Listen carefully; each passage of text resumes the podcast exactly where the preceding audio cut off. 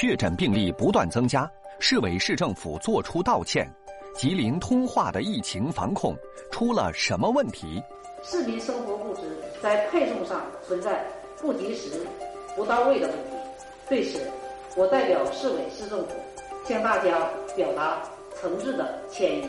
疫情防控、城市管理是大家的事，是每一个人的事。政策调整后，当地通过集中采购调配物资。工作人员正按照每户五天的供应量集中打包。新闻一加一今日疫情关注：吉林通化、北京大兴。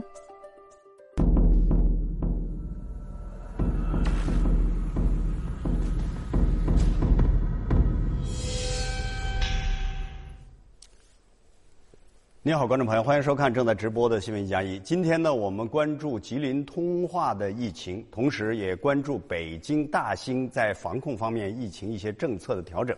首先，我们要来看一下昨天的本土确诊的病例，因为在连续三天都已经低于一百的情况下，昨天又变成了一百一十七。这其中一个非常重要的一个变量因素来自于吉林。我们看，吉林是六十七例。那么，它在整个这一百一十七例当中占比呢，已经快接近百分之六十了。而在吉林的这六十七例当中，我们可以看到重要的一个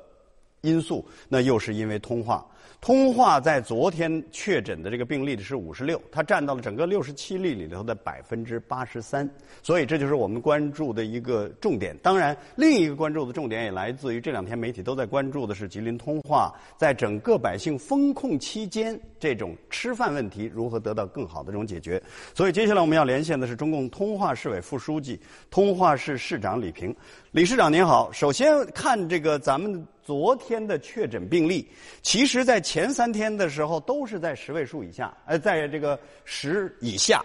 但是昨天突然变成了五十六例，是这次疫情的峰值。你们有没有分析为什么昨天的本土确诊病例突然跳高到这么大的数字？呃，主持人好。昨天呢，这个零到二十四时，我们这个确诊病，我们这个确诊病例啊。增加了五十六例，这其中呢有五十四例啊是由无症状感染者订正而来的，还有两例呢是我们在在这个密接当中密接者当中呢呃转变过来的。此外呢，我们还有四例啊，这个无增加了四例无症状感染者。从一月十二日这个省外输入一例这个无症状感染者以来啊，我们累计啊目前这个是二百四十六例。这无症这个病例，其中呢，这个确诊病例呢是一百九十六例，有五十例呢这个无症状感染者。呃，根据现在这个专家的研判呢，这个新冠肺炎无症状感染者转变为确诊病例啊，它也是一个规律，也是一个自然的过程。嗯，我们通话这一次这个新冠疫情啊。这感染者方面和确诊病例方面呢，这个年龄大的这个患者比较多，平均年龄呢达到了六十七点二岁。这些这个老人呢，呃，身上还有一些基础性的疾病，再加上这个个人的这个免疫力也比较低。这次这个五十四例无症状感染者转变为这个确诊病例啊，这也说明呢，我们前一段时间我们整个的这个排查。管控这些措施还是比较到位的。嗯，呃，其中呢，这个视力增加了这个无症状感染者，这也说明我们在整个的这个这一段时间近期的这个呃防控过程当中呢，这个成效呃起到了一定的成效。这两天媒体关注的比较多的是咱们这个。通化东昌区二十号的时候，作为高风险地区，二十一号开始了非常严格的这种住户的这种管控。但是接下来就很多人反映，在吃饭啊，包括配送蔬菜等等方面呢，就不尽如人意。昨天咱们的副市长也代表整个市政府呢，给予了道歉。为什么会发生这样的情况？在回头去看的时候，痛点出在了哪儿？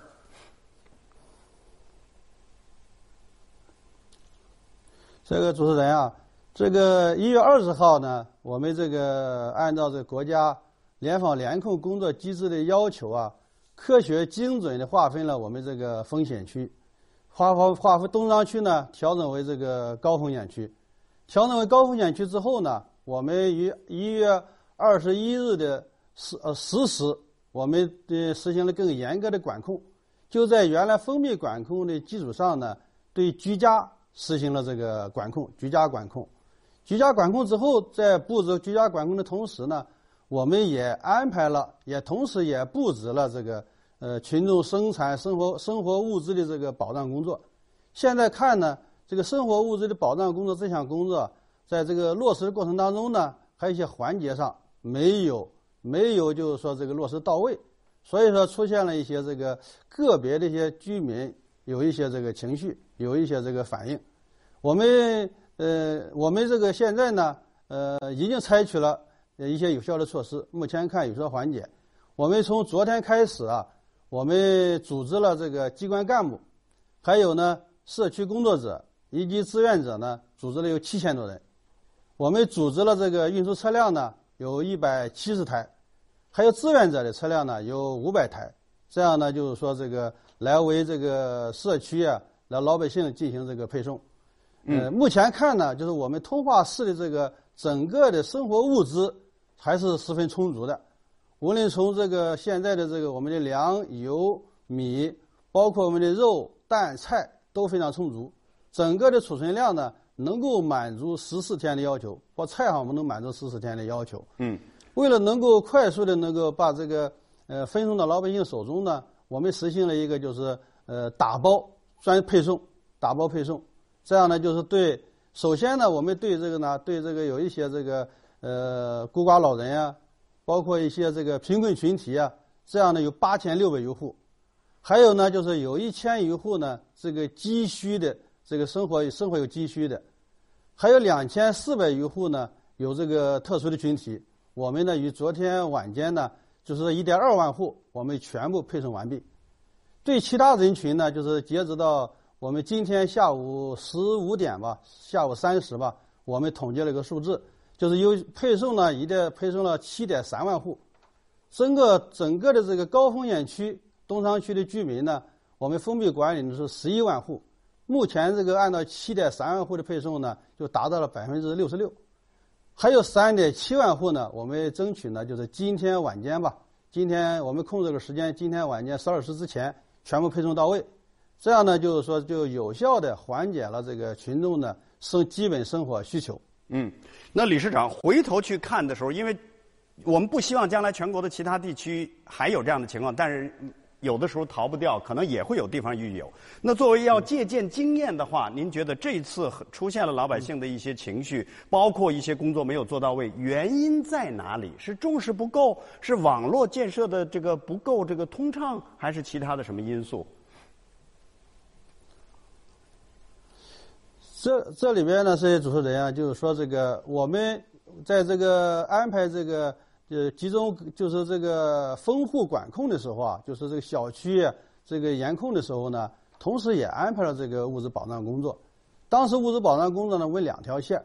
一条线呢就是说这个要实行线下的配送，另一个方面呢实行线上的配送。呃，线上的配送呢就是这个呃封户管理之后呢，这个短时间内。这个下的订单太多，线上呢造成了拥挤，所以说当时这个网上平台就失效了。线下的配送这一块呢，就是我们由于实行了这个严格的封闭管理呢，有一些这个有一些就是比方说社区的工作人员也封闭在里面了，没有及时的呢释放出来，在这个最后的这个环节上面呢，入户这个环节方面呢，运力方面呢就不足，这样整个的配送起来的效率方面呢。就没有完全达到群众的要求，所以有些群众呢产生了一些情绪，个别呢也有些情绪。这两天呢，就通过我们这两天有效的工作，目前看，嗯，得到了有效的缓解。嗯，下一步我们在这个保障老百姓的这个基本生活方面呢，我们做了还有这么几个方面的考虑。一个呢，就是说在我们现有的物资保障专班的物资物资保障组的基础上呢，再成立一个这个。呃，群众生活物资保障的一个专班，然后呢，就是说，呃，配备足够的运力，然后呢，就是说，有机关事务管理局呢，他们为这些这个为这些服务为这些人员呢提供物生活包括一些这个用品的保障，还有呢，就是说我们调节了一些房间，就为这些这个我们专门为老百姓运送这个生活用品的这些人提供一些休息的场所。嗯，在这些方面呢，加强这个管理，嗯，这样呢，确保呢能够满足群众基本生产生生活的需需求吧。呃，理事长，接下来比较重要的一个变化是涉及到咱们要有这个蔬菜包的这种统一的这种配送。我们注意到了是根据五天的供应量，而且是半价。第一个，为什么是要考虑五天的供应量？第二个，半价的这思考的这种背后的因素是什么？另外，半价的钱是由政府来出吗？这个主持人啊，这个我们原则上呢是考虑三天，因为我们今天呢开始的是第三轮核酸检测，考虑到这个核酸检测期间呢，我们想呢能够让。这个居民呢，能在在家待的时间能够长一点，这样呢，能够就是说，呃，保证一个大家的一个稳定性。所以我们提供的是五天的工作量。这五天的工作量不是绝对的，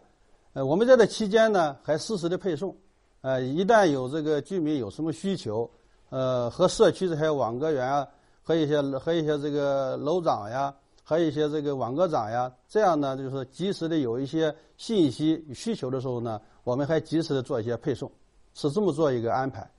嗯，呃，李市长，您是否也想借这样的一个平台，跟是啊通化的老百姓，尤其是东昌区的这个老百姓，再说几句？呃，这个。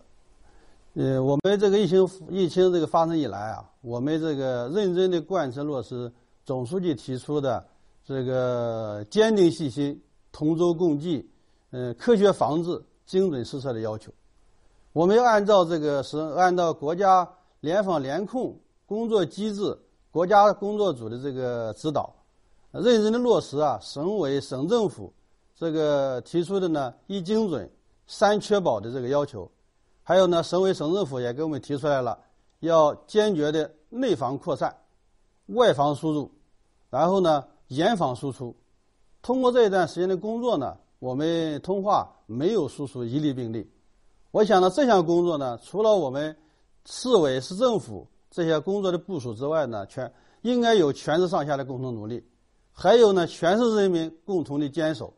还有呢就是说涉及到就是给我们通化。鼓劲加油，方方面面给我们的支持，坚定了我们的信心。所以在这儿呢，我对各个方面也表示一个衷心的感谢。疫情防控啊，总书记指出是一场总体战、阻击战，是一场人民战争。要打赢它呢，必须我们众志成城，上下同心，然后呢，就是说才能够呢，就是说坚决的呢，把疫情阻阻击好，阻击战打赢打好。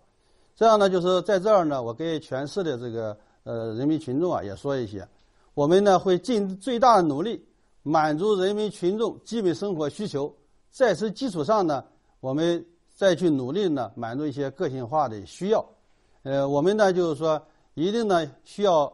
呃需要全市人民呢也理解支持我们党委政府的工作，我们呢要全市人民要上下团结起来，然后呢就是说。呃，上下一心，众志成城，共同呢守护好我们的家园，坚决呢打胜这场疫情防控的阻击战。嗯，理事长，我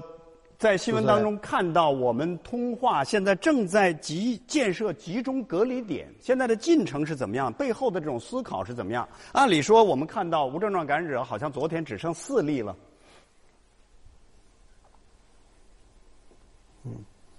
嗯，主任是这样，我们这个我们呢就贯彻就是说这个宁可备而不用，不可用而不备的原则。我们呢就是对我们的隔离点呢建设呢充分做了一个考虑。目前呢，我们全市啊是有五十三处隔离点，有呢四千三百四十个房间。现在呢，我们集中隔离的用的房间呢，都用到了将近四千一百四千一百二十四座。还空余房间呢是二百三十七间，呃，省委省政府呢对我们也是高度的重视，在我们疫情防控这个期间呢，由于病由于这个呃出现的病例比较多，密接者和次密接者都要集进行集中的管控、集中的隔离。这样呢，省里面也提出提出了就是一线、二线、三线。一线呢，就是隔离在我们通化市区，在这个隔离点满足不了的情况下呢，到二线，到二线就是我们通化的其他县市区，在满足不了的情况下呢，都到邻边的这个市，你包括白山呢、梅河呀这些地方，到那些地方去进行安安排。我们考虑到这个安排呢，就是说是省委省政府对我们这项工作的一个高度的重视，也是解了我们的燃眉之急。下一步呢，就是在整个的救治工作过程当中呢，我们也考虑到救治的方便，同时呢，也减轻我们周边这些你像其他一些市的一些这个压力。我们想呢，有序的在这些隔离点建成之后呢，就有序的转运回来，便于呢他们的治疗，也便于呢就是说这个他们的一些这个日常的管理，这是这么一个考虑。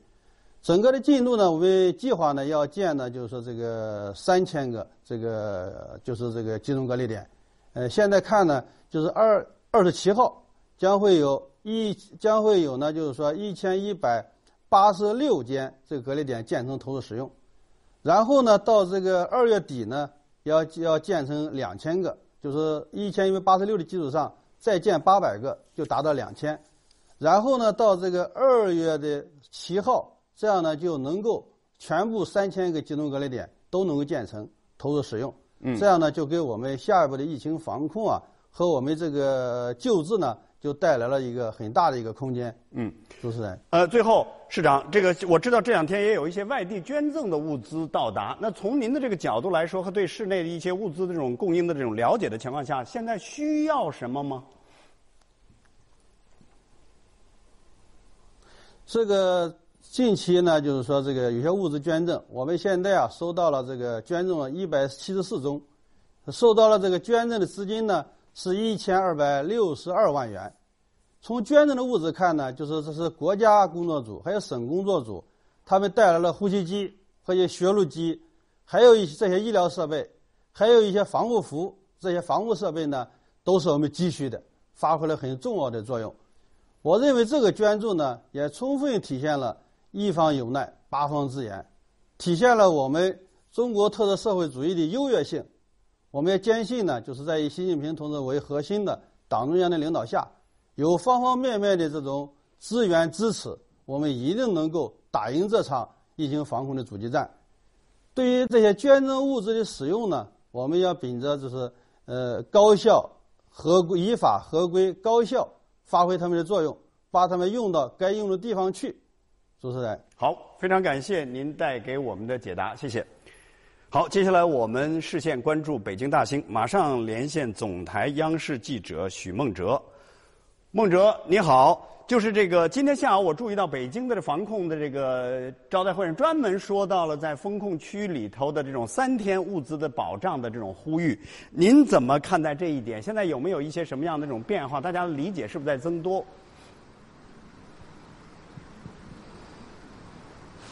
好的，严松，我现在所在的位置呢，仍然是我上次连线的那个位置，就是目前北京市唯一的一个高风险地区——北京市大兴区天宫苑街道的融汇小区。我所在位置是南门。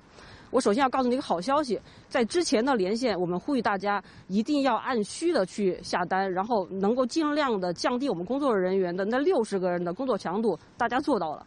有了新的变化。但是，就是通过这两天的整体的情况来看呢，大兴区其实也关注到了，就是在我们的物资供应当中，仍然也出现了一些，包括我们一些居民的一些个性化的需求不能及时的满足，也出现了一些我们当天下单的物资当天没有配送到居民的手中。所以从今天开始，大兴区呢又进一步的调整和提升了它的物资保供的这么一个方式。那么有几点，第一就是我们提高了备货的量；第二，我们增加的增加了运力；第三呢，我们通过增加工作人员和小推车来提高我们的配送的效率。那么仍然是这个社区，之前您特别关心这六十个工作人员能不能扛住，今天好了，今天来了五十六个元首，目前这个小区已经有一百一十六位。工作人员在进行配送。那么我们回到现场，仍然是这个物资集散的这个南门的地区。我们发现有些新的变化。第一，跟之前连线的时间其实差不多。我们现在已经没有物资排队的情况了。第二呢，我们代表每一个楼门号的锥桶前面增加了一个小推小推车，是每一个楼门号增加了一个小推车。这其实也是说明了我们的这个改变是有一些提升的。然后今天我还有一个消息就是。我们天宫院街道就是专门给所有在居家隔离的这个居民呢发了一封信。这个信是什么？就是支招。他总结了这些天由于一些你的操作的问题，无法就是呃快速的配送到位。比如说我们的这个下单的平台对不对呀？哎，包括我们的就是这个信息你写的对不对啊？我们可以看一下这边。这儿有个货架，那么现在还等在这儿的物资呢，就是今天居民因为你的信息没有写对，所以导致了我们的这个不能正常投递。最后再提醒一句，其实现在很辛苦啊，工作人员。我们可以看到这个上面，今天北京市有小雪，上面都有冰碴子，但是仍然还是出现了一些什么情况呢？就今天就出现了有些居民一天下五单，每单都买一袋面粉、一桶油，一袋面粉五十斤，我的天！还有一些居民一口气下了三十三十桶矿泉水，这是什么概念？请大家心疼一下我们的工作人员，然后再次跟大家表个态，没有问题，物资保供应。孟哲，时间的原因只剩几十秒了，就是这个前几天吐槽关于要隔离的时候，宠物不能够带走，但是宠物的生命那也是生命，但是这个政策有变化了，你赶紧把这个消息告诉给大家。好的，变化是什么？从昨天的只能留一个人在家里面进行居家隔离，变化是什么？大兴区专门专设了一个可以接收你携带宠物去一块儿集中隔离的这么一个场所，这就是变化。那这一点上来说，老百姓应该心里头就舒服多了。